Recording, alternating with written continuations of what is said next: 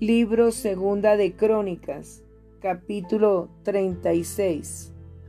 Reinado y destronamiento de Joacás. Entonces el pueblo de la tierra tomó a Joacás, hijo de Josías, y lo hizo rey en lugar de su padre en Jerusalén. De veintitrés años era Joacás cuando comenzó a reinar y tres meses reinó en Jerusalén. Y el rey de Egipto lo quitó de Jerusalén y condenó la tierra a pagar cien talentos de plata y uno de oro. Y estableció el rey de Egipto a Eliakim, hermano de Joacás, por rey sobre Judá y Jerusalén, y le mudó el nombre en Joacim, y a Joacás su hermano tomó Necao y lo llevó a Egipto. Reinado de Joacim.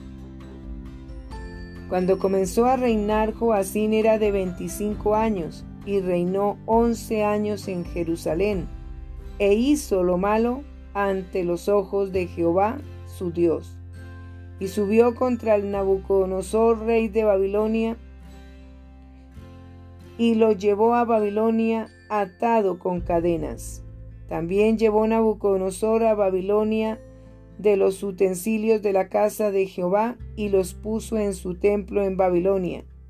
Los demás hechos de Joacim y las abominaciones que hizo y lo que en él se halló está escrito en el libro de los reyes de Israel y de Judá, y reinó en su lugar Joaquín, su hijo.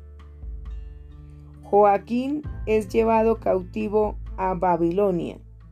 De ocho años era Joaquín cuando comenzó a reinar y reinó tres meses y diez días en Jerusalén e hizo lo malo ante los ojos de Jehová.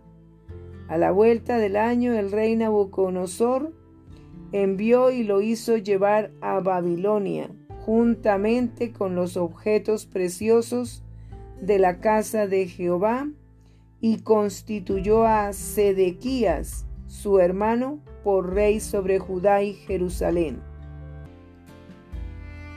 Reinado de Sedequías.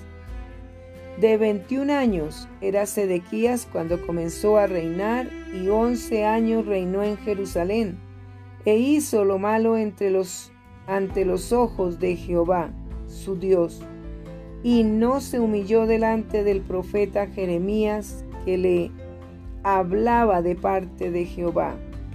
Se rebeló a sí mismo contra Nabucodonosor, al cual había jurado por Dios, y endureció su cerviz, y obstinó su corazón para no volverse a Jehová, el Dios de Israel. También todos los principales sacerdotes y el pueblo aumentaron la iniquidad, siguiendo todas las abominaciones de las naciones y contaminando la casa de Jehová, la cual él había santificado en Jerusalén. Y Jehová, el Dios de sus padres, envió constantemente palabra a ellos por medio de sus mensajeros, porque él tenía misericordia de su pueblo y de su habitación. Mas ellos hacían escarnio de los mensajeros de Dios y menospreciaban sus palabras, burlándose de sus profetas, hasta que subió la ira de Jehová contra su pueblo, y no hubo ya remedio. Cautividad de Judá.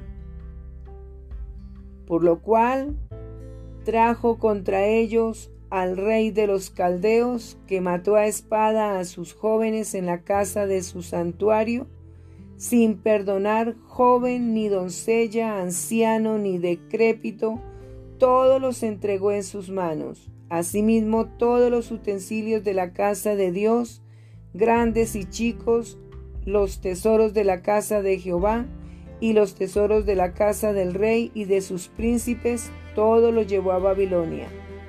Y quemaron la casa de Dios y rompieron el muro de Jerusalén y consumieron a fuego todos sus palacios y destruyeron todos sus objetos deseables. Los que escaparon de la espada fueron llevados cautivos a Babilonia, y fueron siervos de él y de sus hijos hasta que vino el reino de los persas, para que se cumpliese la palabra de Jehová por boca de Jeremías, hasta que la tierra hubo gozado de reposo, porque todo el tiempo de su asolamiento reposó hasta que los setenta años fueron cumplidos. El decreto de Ciro. Mas al primer año de Ciro, rey de los persas, para que se cumpliese la palabra de Jehová por boca de Jeremías, Jehová despertó el espíritu de Ciro, rey de los persas, el cual hizo pregonar de palabra y también por escrito por todo su reino, diciendo, Así dice Ciro, rey de los persas, Jehová, el Dios de los cielos, me ha dado todos los reinos de la tierra, y él me ha mandado que le edifique casa en Jerusalén, que está en Judá. Quien haya entre vosotros de todo su pueblo, sea Jehová su Dios con él y suba.